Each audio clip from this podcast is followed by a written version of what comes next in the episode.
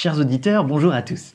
Après le rendez-vous de la semaine dernière, autour de la régulation des données et de la législation européenne s'attelant à la question, le désormais fameux Digital Services Act n'a plus de secret pour vous.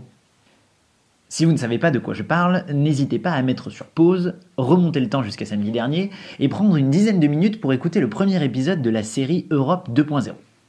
Porté par le journal collaboratif européen Le Taurillon, les quatre épisodes de la série vous donnent un rapide tour d'horizon, sans prétention hautement technique, de la législation européenne actuelle en matière de numérique. Je suis Jean-Baptiste Boissou et nous allons aujourd'hui plonger dans un monde passionnant dont nous utilisons tous les termes presque au quotidien sans parfois trop savoir de quoi nous parlons. Les plus perspicaces d'entre vous l'auront peut-être deviné, ou tout simplement écouté attentivement ma conclusion de la semaine dernière, mais nous allons discuter intelligence artificielle, aussi connue sous le nom de IA pour ses initiales, intelligence artificielle, ou AI pour les plus anglophones d'entre vous. Ce terme est peut-être le plus paradoxal de l'informatique moderne. Paradoxal car semblant décrire une technologie dernier cri, sortie des laboratoires tout juste l'an dernier, dont tout le monde parle mais que personne n'appréhende vraiment. Dans le même temps, nous utilisons déjà l'intelligence artificielle au quotidien, sans même nous en rendre compte. Poster une photo sur Facebook par exemple, que se passe-t-il? Le réseau vous propose automatiquement d'identifier votre meilleur ami Brian qu'il semble avoir remarqué sur la photo. IA. Allez sur YouTube et faites défiler la page d'accueil. Toutes ces vidéos particulièrement alléchantes, les recommandations sont vraiment de qualité. IA. Mais cette magnifique technologie n'est pas seulement porteuse de bonnes nouvelles pour les voitures autonomes, l'industrie 4.0 ou l'optimisation de notre temps passé sur YouTube. De nombreux dangers persistent à tel point que plusieurs personnalités du monde technologique, par exemple Elon Musk et le regretté Stephen Hawking, avaient signé une lettre ouverte en janvier 2015 pour appeler les chercheurs à étudier ces impacts sociétaux. Biais algorithmiques, éthique de l'IA, consommation énergétique, gestion des données, les sujets sont nombreux. Alors branchez vos écouteurs et c'est parti. Alors que la transition numérique s'impose comme l'un des défis principaux de notre génération, ces outils prennent une place prépondérante au sein du débat public. Terme inconnu du grand public il y a peu, machine learning ou big data font désormais partie du vocabulaire usuel. Or, celui d'intelligence artificielle, qui rassemble de nombreux concepts, cache l'un des problèmes principaux de ces technologies. Elles ne sont pas intelligentes par elles-mêmes. Leur efficacité résulte de leur développement par des concepteurs humains. Or, ces derniers ne sont pas exempts de biais sociaux, ethniques ou de genre, par exemple, qui peuvent générer autant de discrimination. Quel rôle jouent ces biais algorithmiques et quel peut être leur impact sur nos sociétés? Comment les encadrer pour les limiter, sinon les éliminer? Parmi les grands défis de l'IA, je vous propose une réponse à ces questions aujourd'hui. Divers types de biais affectent le fonctionnement des technologies numériques. Ils peuvent découler des données fournies au système intelligent afin de les entraîner selon diverses méthodes comme l'apprentissage supervisé ou non par exemple. Une quantité colossale de données est nécessaire pour élaborer des systèmes de conduite autonome ou les algorithmes d'optimisation dans la finance ou la logistique. Or, elles intègrent dans leur construction même, leur provenance ou leurs occurrences, les biais de nos sociétés. Un système de reconnaissance faciale, entraîné sur des personnes de couleur par exemple, ne saura pas reconnaître un visage blanc. Voici quelques exemples parmi d'autres. Un jeu de données comportant principalement des visages féminins pourra entraîner une erreur sur le genre d'un homme s'il possède des cheveux trop longs. Les biais cognitifs résultent de la manière dont le programmeur a écrit le code et constituent des façons pour le code informatique de traiter l'information qui sont subjectifs, puisque dépendants du développeur. Le biais du mouton de Panurge consiste à suivre la méthode de codage la plus populaire, mais pas nécessairement la plus adaptée, tandis que celui de corrélation illusoire repose sur une corrélation entre deux événements introduites par le programmeur alors qu'elles n'existent pas en réalité. Le plus connu de ces biais est celui de stéréotypes. Les algorithmes d'attribution automatique de mots en machine learning, par exemple, ne sont pas rares à associer chef ou pompier à un métier masculin, infirmier et maître d'école à un féminin. Quant à eux, les biais statistiques sont les plus faciles à comprendre, mais les plus difficiles à résoudre, car ils découlent du comportement même de nos sociétés. Le biais de variable omise ou de sélection résulte d'une population de données orientées, ou pas assez diversifiée par exemple. Prenons un exemple. Si vous testez un médicament seulement sur une population limitée géographiquement, au niveau d'un département ou d'une région par exemple, vous ne pourrez pas conclure avec certitude que le médicament est efficace mondialement, étant donné la différence de sensibilité génétique entre les populations. Votre échantillon n'est pas représentatif. Le même type de biais existe en informatique de l'intelligence artificielle. Si vous prenez seulement des photos de femmes et hommes blancs pour entraîner un algorithme à reconnaître les humains, par rapport à des cailloux par exemple, il ne sera pas capable d'identifier avec certitude une personne de couleur, d'origine asiatique ou africaine par exemple. Un dernier type de biais, moins connu, est le biais économique, désiré ou non, encore une fois. À l'aune de l'optimisation du rapport coût-bénéfice, un algorithme peut favoriser une population, dans le cas de publicité ciblée par exemple. Les foyers plus aisés vont par exemple avoir une probabilité plus élevée d'effectuer une recherche internet pour une location en station de ski en janvier que la moyenne de la population. Les algorithmes vont donc montrer uniquement aux populations aisées des publicités concomitantes. Pas de grande gêne ici, étant donné qu'il ne sert à rien pour une population ne pouvant pas s'offrir une Rolex de voir une publicité pour cette marque. Pensez maintenant aux offres de recrutement en grande école, par exemple. Selon la catégorie socio-professionnelle à laquelle vous appartenez, vous aurez une plus ou moins grande probabilité moyenne de taper admission HEC dans votre barre de recherche Internet. Les algorithmes de publicité le constatent et ne montrent par exemple les offres de bourse qu'à une partie de la population de façon plus favorable, sans que cet effet soit nécessairement voulu. Biais économique.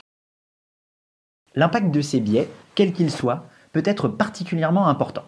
Un exemple, un logiciel de prévision des crimes et délits couplé à la reconnaissance faciale utilisé par la police américaine que celle de Los Angeles a abandonné en avril 2020. Il orientait en priorité les policiers vers des individus ou des quartiers afro-américains. Ces biais sont d'autant plus inquiétants que l'algorithme apprenant, ou machine learning, est appelé à intégrer de nouveaux domaines, avec une autonomisation croissante. Passons maintenant à l'intelligence artificielle appliquée au domaine des relations internationales. Je cite, Celui qui deviendra leader dans ce domaine, domaine de l'IA, sera le maître du monde, et il sera fortement indésirable que quelqu'un obtienne un monopole dans ce domaine. Ce n'est pas moi qui ai la folie des grandeurs, mais bien le président russe Vladimir Poutine qui soulignait ainsi en 2017 le caractère clé de l'IA en matière géopolitique. Développées notamment à des fins stratégiques et de défense, ces nouvelles technologies peuvent représenter une menace pour la stabilité et la paix. Et oui, rien que ça. Le développement de systèmes d'armes létales autonomes est souvent comparé, par exemple, à la course à l'espace ou à la prolifération nucléaire. Une nouvelle course aux armements, autonome cette fois-ci. L'usage de nouvelles armes dans un conflit ajouterait un biais d'autonomisation fort au biais algorithmique déjà existant et que je décrivais précédemment, représentant une menace majeure pour le respect des conventions de Genève, qui assurent en principe la protection des civils lors de conflits armés, entre autres. Si les machines s'en mêlent, qu'est-ce qui assurera le respect de cet engagement international qui dure maintenant depuis près de 70 ans? Comme en matière de protection des données personnelles, l'Union européenne pourrait se faire le fer de lance de la régulation et de l'encadrement pour une IA plus éthique. Alors que l'UE développe un vaste système biométrique, à l'heure où je vous parle, qui rassemblera à terme des données sur plus de 400 millions de personnes, les biais ethniques d'un tel système seront l'un des freins les plus probants à son utilisation, alors que les populations concernées intègrent des caractéristiques parfois très différentes. Inquiète des implications de l'IA dans le secteur public comme privé en matière de respect des droits fondamentaux, la Commission européenne entend mettre à jour, voire renforcer la législation européenne, rendue obsolète par des avancées technologiques très rapides. À cet égard, elle a publié le 19 février 2020 le livre blanc sur l'intelligence artificielle pour ouvrir un débat public avec les institutions européennes et la société civile afin de parvenir à un consensus politique. Selon la Commission européenne, l'IA ne doit pas devenir un outil discriminatoire et impliquer des biais algorithmiques en matière de genre, d'origine ethnique, de religion ou de conviction, de situation de handicap, d'âge ou d'orientation sexuelle. La priorité pour encadrer les systèmes d'IA, qui reposent sur des algorithmes de machine learning, concerne les catégories à haut risque. Ce sont les secteurs sensibles, qui représentent des risques importants pour les personnes tels que la santé ou les transports, ou au sein duquel les conséquences juridiques ou physiques peuvent être majeures pour les utilisateurs. En premier lieu, la Commission propose d'élargir le champ des données à recueillir pour disposer d'un ensemble de données représentatifs afin de garantir la prise en compte des biais discriminatoires possibles. Ensuite, elle suggère de rendre l'utilisation et le fonctionnement des systèmes d'IA plus transparents. Par exemple, Elle envisage de demander à leurs créateurs de documenter leurs méthodes, procédures et techniques de programmation pour s'assurer de leur respect des règles. Elle souhaite également rendre le fonctionnement de ces systèmes plus transparent en matière d'objectifs, de parties et d'autorités compétentes. L'humain conservera le contrôle des processus à tout moment et chaque décision devra être contrôlée avant de devenir effective afin de s'assurer de garde-fous. Enfin, la Commission entend rappeler l'interdiction d'utiliser l'IA à des fins d'identification biométrique. La Commission ne souhaite donc pas limiter l'innovation à travers l'IA, mais bien encadrer le développement de cette dernière afin de limiter les risques de biais discriminatoires et assurer un fonctionnement éthique. Récemment, de nouvelles avancées ont été constatées concernant la question de l'éthique de l'IA, dont la régulation au niveau européen fait patiemment mais efficacement son chemin au sommet de notre Union. Trois rapports ont ainsi été présentés devant la Commission la semaine passée, concernant trois aspects très importants de la question. Les mesures favorables pour une IA éthique, premièrement. La responsabilité civile de l'IA, secondement. Si votre future voiture autonome renverse un passant, par exemple, à qui la faute Et enfin, la propriété intellectuelle. Pour ceux qui ne le sauraient pas, les technologies actuelles d'IA permettent en effet de produire un nouvel album des Beatles, tout comme si le groupe était encore actif, ou obtenir une nouvelle peinture de Matisse. Ce rapport, porté notamment par le député européen français Stéphane Séjourné, tend à rappeler que les IA ne possèdent aujourd'hui pas de statut juridique et qu'à ce titre, une régulation est plus que nécessaire en ce sens pour les questions de propriété intellectuelle.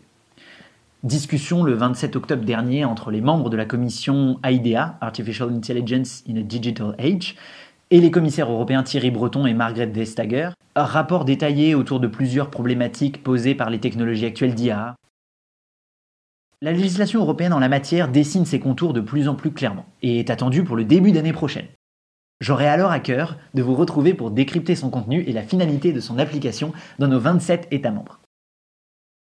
En attendant de vous retrouver la semaine prochaine pour un nouvel épisode de notre épopée numérique, durant lequel nous parlerons technologie quantique et cryptographie, je vous laisse avec une petite question éthique qu'à mon sens nous devrions tous nous poser, sur un exemple bien précis que j'ai déjà évoqué, celui de la voiture autonome. Selon vous, qui doit être responsable en cas d'accident. Conducteur Le développeur du code L'entreprise productrice du véhicule. Question plus difficile qu'il n'y paraît. Très bon week-end à tous